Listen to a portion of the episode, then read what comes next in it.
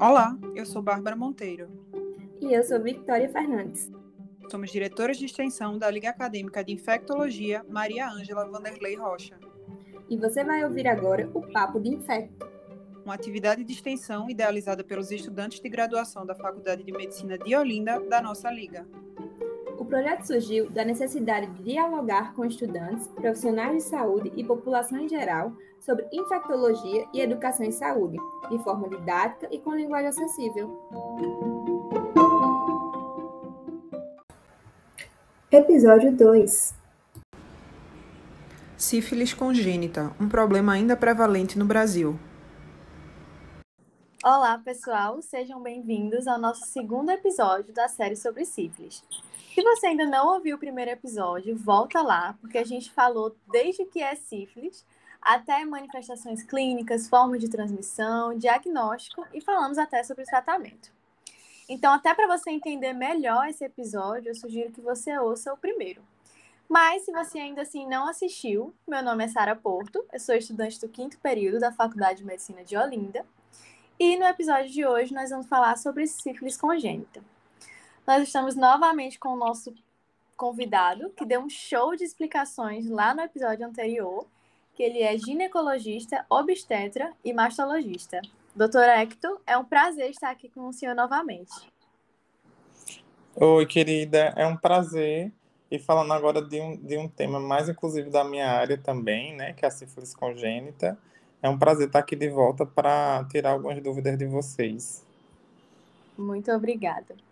Bom, a gente deu lá já no primeiro episódio um breve spoiler quando a gente falou sobre transmissão vertical, né? Mas aqui a gente vai aprofundar mais um pouquinho. Então, doutor Hector, o que, que é a sífilis congênita? Então, é quando a gente tem essa transmissão né, vertical, da mãe para o bebê. E aí, lá no, no, episódio, a gente falou que essa transmissão ela poderia ocorrer de, de duas maneiras, né? Como é que ocorre essa transmissão vertical? Isso, justamente. Essa transmissão vertical, ela pode ocorrer em qualquer fase gestacional, então desde o primeiro ao terceiro trimestre, e ela pode ocorrer em qualquer estágio clínico da doença materna, que como a gente falou, né, no episódio passado, são divididos em quatro estágios e em qualquer um pode ocorrer é, passando por transplacentária, que é, ocorre durante a gestação, que é a, é a forma mais comum da transmissão é, vertical. Como é que essa infecção ela pode afetar a formação do feto, principalmente ali no primeiro trimestre? O treponema pálido, né, ele pode interferir tanto na, na formação dos ossos, do conduto auditivo, na formação ocular, na formação, inclusive, da pele. E isso pode provocar não só alterações no recém-nascido, mas também pode provocar o aborto espontâneo. O bebê ele pode ser, nascer natimorto, ou então né, uma morte perinatal, que é, né, é aquela morte quando o bebê está nascendo. Então, infelizmente, a gente hoje ainda vê esses casos de natimorto, de aborto, por conta de sífilis não tratada.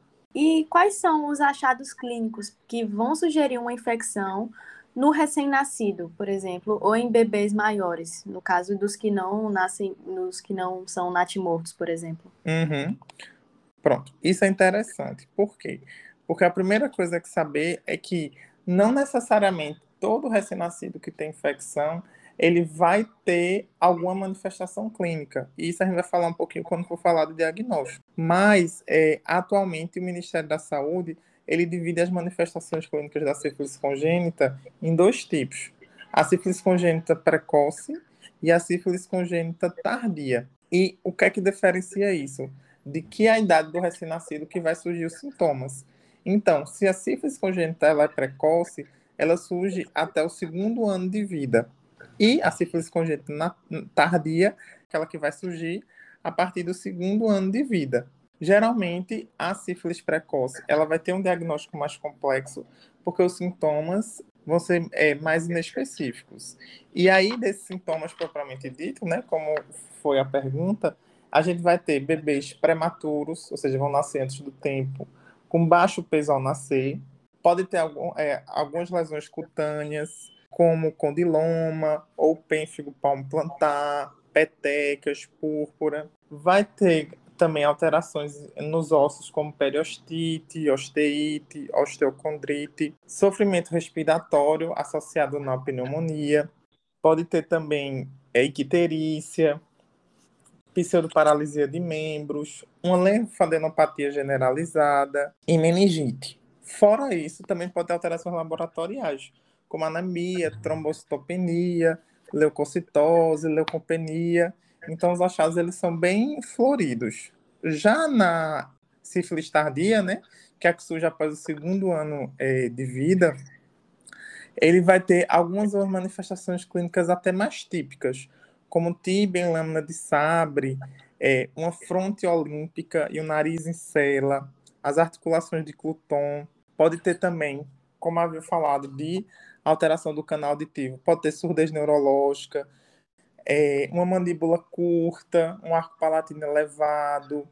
Pode ter também os, alterações nos dentes. Então, essas são as principais características da manifestação tardia. E quais são os exames que vão auxiliar nessa detecção da sífilis nos bebês? Lá no primeiro episódio a gente falou um pouquinho nas gestantes, né? Mas se o senhor quiser falar também mais um pouquinho aqui sobre essa detecção da sífilis. Então a gente vai ter que avaliar a história clínica epidemiológica da mãe. Então, saber se a mãe tem história de contato com parceiros com sífilis positivo, se a mãe teve, é, teve os exames, né? Tanto treponêmicos como não treponêmicos, como a gente discutiu no podcast passado, é positivo ou negativo, associado ao exame físico da, da criança com os resultados dos testes. Inclusive, a gente pede alguns, não só os, os é, sorológicos que a gente já discutiu no outro podcast. Então, assim, a gente pode, por exemplo, pedir o exame direto para pesquisar o treponema pálido, coletado em alguma lesão da mucosa, na, mucosa nasal ou mucosa cutânea mucosa, mas na prática não é o que a gente vê muito solicitar nos serviços. Então a gente acaba é, lançando mão dos testes imunológicos que a gente discutiu na, no outro podcast.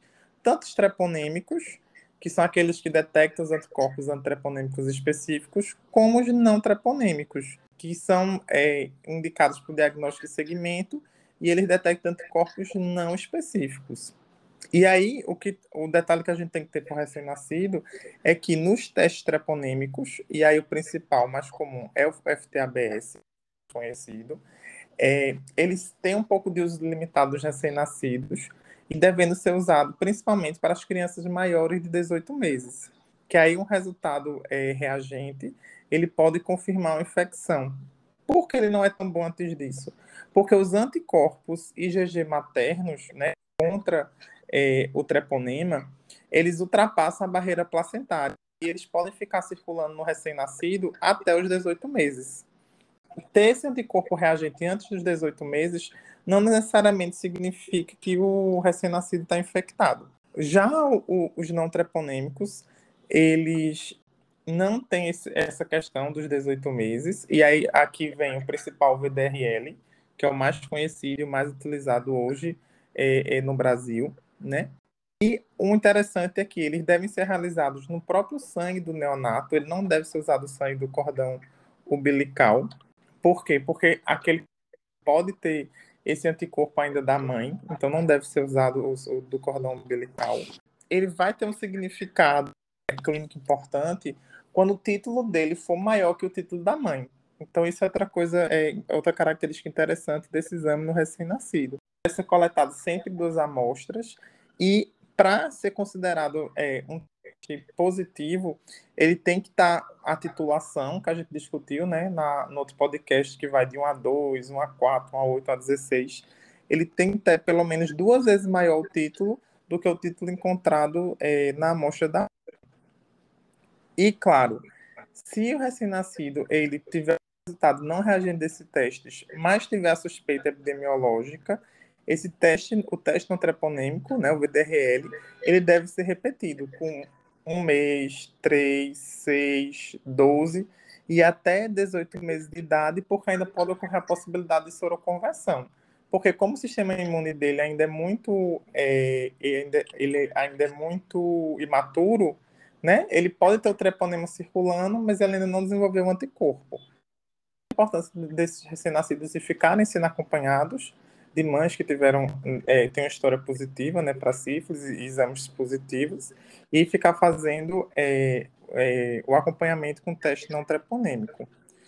Fora isso, outra coisa interessante também é que além dos testes é, imunológicos, a gente vai solicitar também alguns outros exames complementares para esses recém-nascidos, com suspeita ou confirmação de diagnóstico.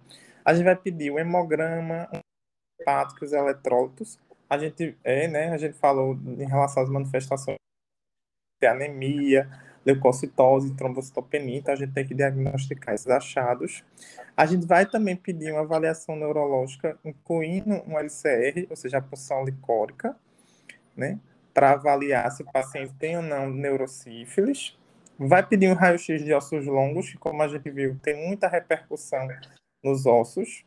E vai também pedir uma avaliação oftalmológica e audiológica, porque também são dois sistemas que são muito afetados pela sífilis. E esse acompanhamento é, seria importante ser por um pediatra, por um pediatra? Como é que seria? Geralmente, no primeiro mês, ele é acompanhado pelo neonatologista, né? Muitas vezes, o neonatologista é o médico que vai prestar assistência a esse recém-nascido na sala de parto. E aí ele já vai definir, muitas vezes discutindo com o obstetra, discutindo se a paciente tem exames positivos ou não, se ela tem uma história típica ou não. Já vai definir a necessidade do tratamento inicial, né, na suspeita no exame confirmatório. E geralmente ele acompanha no primeiro mês e a partir daí o pediatra ele vai fazendo esse manejo. E dependendo de alguma alteração que ele tiver, o pediatra vai pedindo ajuda às outras especialidades. Mas, inicialmente, é o neonatologista, que é o pediatra especializado né, nas crianças até 30 dias, e depois o pediatra. Agora, sim, voltando um pouquinho para a gestante, é... a gente falou na primeira, no primeiro episódio sobre tratamento, né? Por isso que é muito importante ouvir aí o primeiro episódio antes de vir para esse, para ficar um conhecimento mais sedimentado. Mas a gente falou lá no tratamento. O tratamento para gestante é o mesmo tratamento? Existe alguma prevenção que impeça essa transmissão para o feto? É o seguinte, a gestante, ela vai descobrir que tem um diagnóstico de sífilis é, nos exames de rotina de pré-natal. Comentado, né? A gente sempre pede ou um teste rápido ou um, um VDRL, por exemplo, que é não treponêmico, no primeiro, segundo e principalmente no primeiro e terceiro trimestre. Então, muitas vezes o diagnóstico é feito da paciente é, na fase latente. E como muitas vezes elas não sabem quando ela teve essa, essa infecção, a gente vai considerar ela né, numa fase latente tardia, porque tem né, uma duração ignorada da infecção. Então, de uma forma geral, a gente acaba tratando as gestantes com a penicilina G benzatina na, no esquema da sífilis latente tardia discutiu no podcast passado, que seria uma dose total de 7,2 milhões nacionais, fazendo 2,4 milhões semanal por três semanas. E aí a gente só vai considerar adequado esse tratamento se ela fizer e se ela tiver comprovado no cartão as três doses. Porque se ela fizer só uma ou só duas, é considerado inadequado. Em relação à prevenção que você falou, né, a principal forma de prevenção da infecção é fazer o tratamento precoce. Quanto mais cedo fizer esse tratamento, é, menor a chance de passar pela barreira né, transplacentária e infectar o feto. Então, a prevenção, na verdade, é fazer é iniciar o pré-natal assim que descobrir que está gestante. Caso seja positivo o exame, tratar o mais rápido possível. E no caso do tratamento dos recém-nascidos, como é que funcionaria? Pronto. Aí, em relação ao tratamento dos recém-nascidos, aí é um mundo à parte. É... Por quê? Porque a gente pode usar desde a penicilina cristalina até a penicilina procaína, a penicilina benzatina, e tudo isso vai depender é, do paciente ser, no caso do recém-nascido, ser ou não sintomático, porque isso vai influenciar, e se a gente, isso é a história da mãe, não tratada, ou inadequadamente tratada, ou adequada. E aí, quando é que a gente considera que a paciente ela é adequada? Quando ela tem as três, as três doses né, semanais da penicilina, benzatina, e ela está checada no cartão. Se ela fez uma ou duas só doses, se ela não fez semanal, se ela espaçou mais esse tempo, ou então se ela fez nenhuma dose, ela é considerada inadequadamente tratada. Ou se ela tiver um parceiro fixo e ele não fizer o tratamento, porque a gente também tem que fazer essa busca ativa pelo parceiro para tratar ele também. Então, se ela fizer adequado, o, o, tratamento adequado, mas o parceiro não fizer, ela também é considerada inadequadamente tratada. Então, quando você vai avaliar qual tratamento desses específicos, então se vai ser a pensabezatina, a cristalina, a procaína, ele vai considerar, pelo algoritmo do Ministério da Saúde, vai considerar essas duas coisas, se o recém-nascido é sintomático ou se é assintomático. E se ela vai ser não tratada, se a paciente é não tratada ou inadequadamente tratada, ou então se ela foi tratada adequadamente. Tem que aqueles exames que eu comentei que a gente pede, exames é, é de e o LCR, eles também vão, é, vão ajudar na, na, na, definição de qual melhor é, antibiótico, né, qual tipo de penicilina vai ser utilizada. Certo. Doutor, realmente, como o senhor disse, é um mundo mesmo. E é, já a sífilis é um mundo, né? A gente tentou resumir aqui em dois episódios, né? Um pouco do que é a sífilis e do que é a sífilis congênita, né? Transmissão, manifestações clínicas, que é o que a gente busca levar para as pessoas informação, assim, um, um resumo do que é. Mas se a gente fosse se aprofundar mesmo, dava aqui duas horas, três horas de podcast, né? Mas eu queria lhe agradecer é, por essas informações e pela sua disponibilidade de estar aqui com a gente, tá? Nesse episódio e no primeiro episódio também, né? E é isso, muito obrigada. Foi um prazer estar aqui com vocês, né? Precisando, estou por aqui para tentar construir o conhecimento com vocês. E eu só quero é, deixar de mensagem que hoje ainda é uma doença, como a gente discutiu no outro episódio, ainda é uma doença, infelizmente, muito prevalente e que tem repercussão no binômio materno-fetal. Então, façam os exames regularmente, é, independente de estar tá, tá usando ou não o preservativo, que como a gente viu é um método de prevenção né, para essa doença. Mas o mais importante é fazer exames regularmente, porque é uma doença que, como a gente também falou já, ela é totalmente curável. Então é isso. Chegamos ao final da nossa série sobre sífilis, onde a gente tentou resumir para vocês as principais informações. E, como o Dr. Hector já disse, a principal forma de prevenção, tanto para SST quanto para as outras, como HIV, que inclusive a gente já tem uma série aqui no podcast, são os métodos de barreira, como camisinha. Usem camisinha, minha gente, e lembrem-se de fazer as testagens regularmente. Sigam também as nossas redes sociais, arroba Papo de Infecto Podcast e arroba FMO, e até os próximos encontros, até os próximos episódios e as próximas séries. Já garanto que vem muita coisa boa por aí, tá? Beijos!